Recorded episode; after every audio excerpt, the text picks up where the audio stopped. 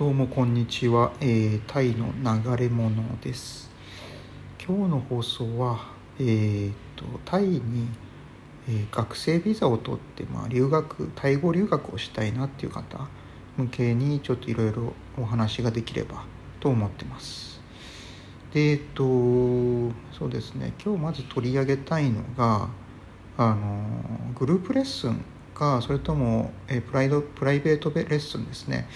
どっちがいいかなって思ってる方もしかしたらいるかもしれないので。で、えっと、それについて取り上げます。えっと2つ、まあ、比較してみるとあのそうですね。私まあ受けたのが、えっと、グループレッスンだったんですね。で、まあ、グループレッスンの一番いいところっていうのはですねあのやっぱり同じそのタイ語を学ぶっていう目的の人と知り合えるっていうところでしょうね。でやっぱりその、まあ、昼間の授業を受ける形になるのででそうするとやっぱりまあ出会う人っていうのはまあ例えばそうですね、まあ、同じように、まあ、学生タイ語を学ぼうとしてきているまあ、日本から来た人とかですね。あと駐在員の奥さんとか。あとは、えー、っと日本以外の、えー、国から来た、えー、留学生とかですね。あのまあいろんな人がいましたね本当うん。まあそうそうそしてまあ、やっぱりまあ一度そのまあね、普通にそのサラリーマンとかで会社で働いていってっていうところやっぱり一旦離れて学生になるのでま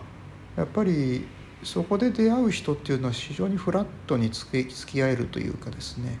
あのということもあってまああ同じ目的を持った仲間を見つけるっていう意味で非常にいい場所なんじゃないかなと思います。で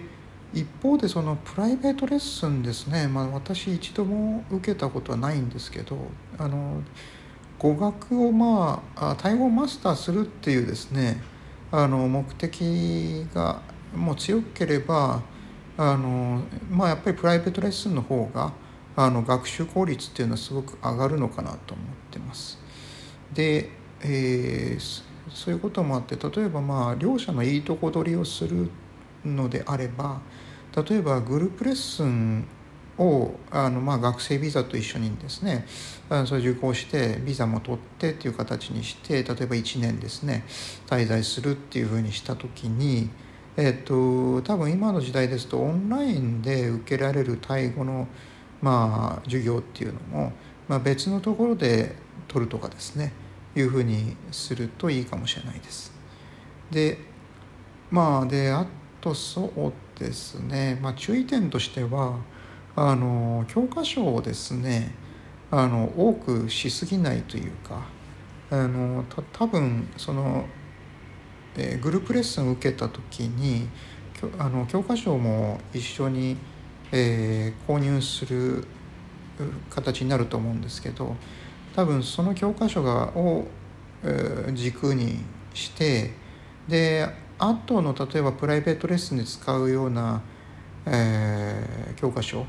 まあ、あるいはあの自分で独学するために買う教科書とか、まあ、どんどんとにかく教科書の類がどんどん増えていくとまあ全てのですねあの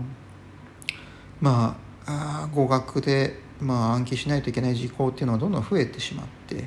まあ、どれもアブハシ取らずになってしまう可能性が出てくると。なのでえっ、ー、とまあこの教科書はえっ、ー、と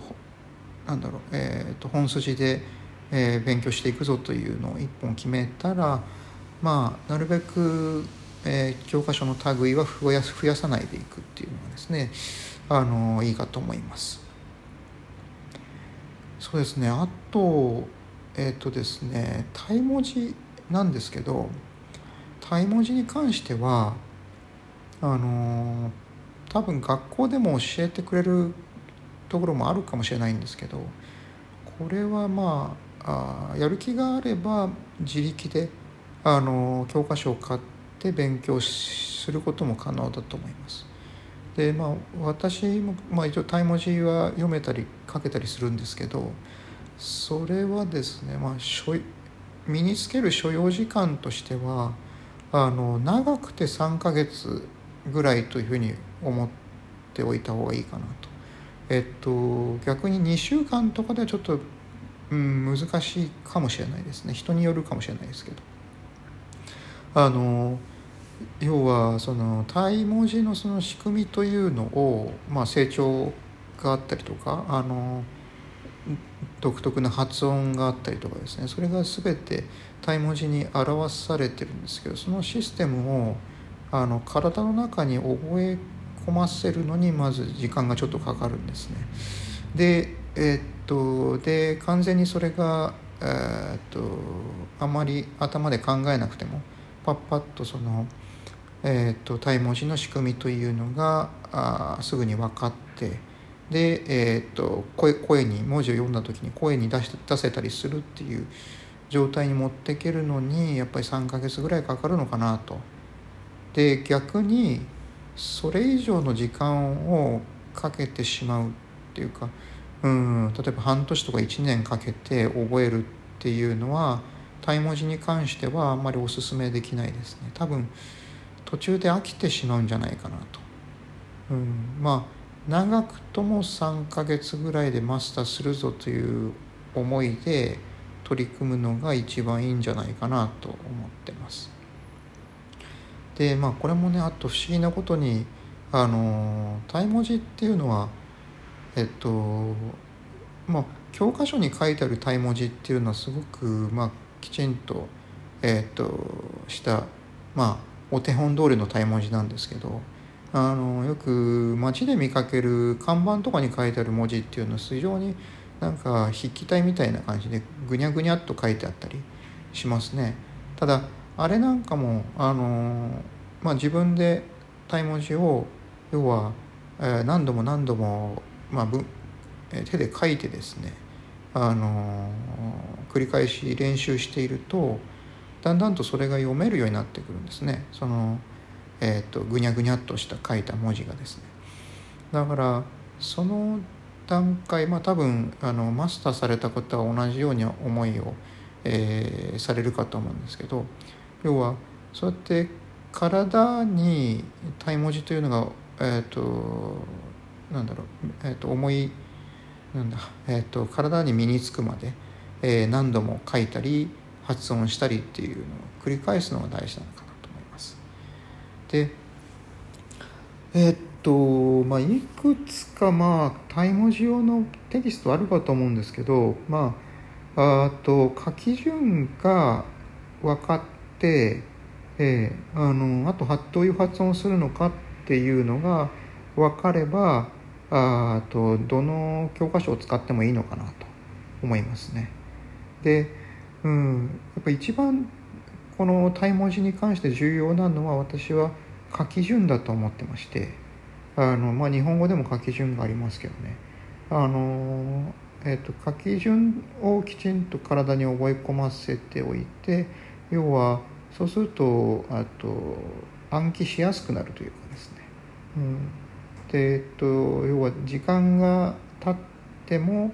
あの書き順を、え、ちゃんと覚えておけばあと思い出すあのきっかけになるというか。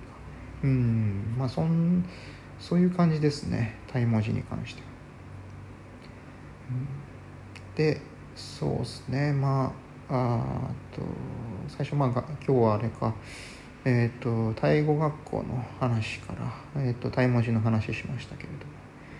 まあそうですね。ちょっと最初の冒頭の話に戻ってタイ語学校ですがまあ本当たくさんのタイ語学校がタイにはあるのでえー、っとまあ一箇所これあんま良くないなと思ったタイ語学校だったらまあそこはもう例えばもう3ヶ月ぐらいであのワンクール終わったらもう別の学校に移るとかですねそういうことも可能になるかと思います。あとはあの私はこれ体験してないですけどあのプーケットの方にも、えっと、タイ語学校があったりするみたいなんで、えっとまあ、バンコクはまあ便利でいいですけどねあのやっぱり地方都市のそういったリゾートとかに、えーとね、そういうまああ資金等で余裕があるのであればそういうところで勉強タイ語を勉強するっていうのもいいかもしれないですね。というわけで、えー、今日は以上です。さようなら。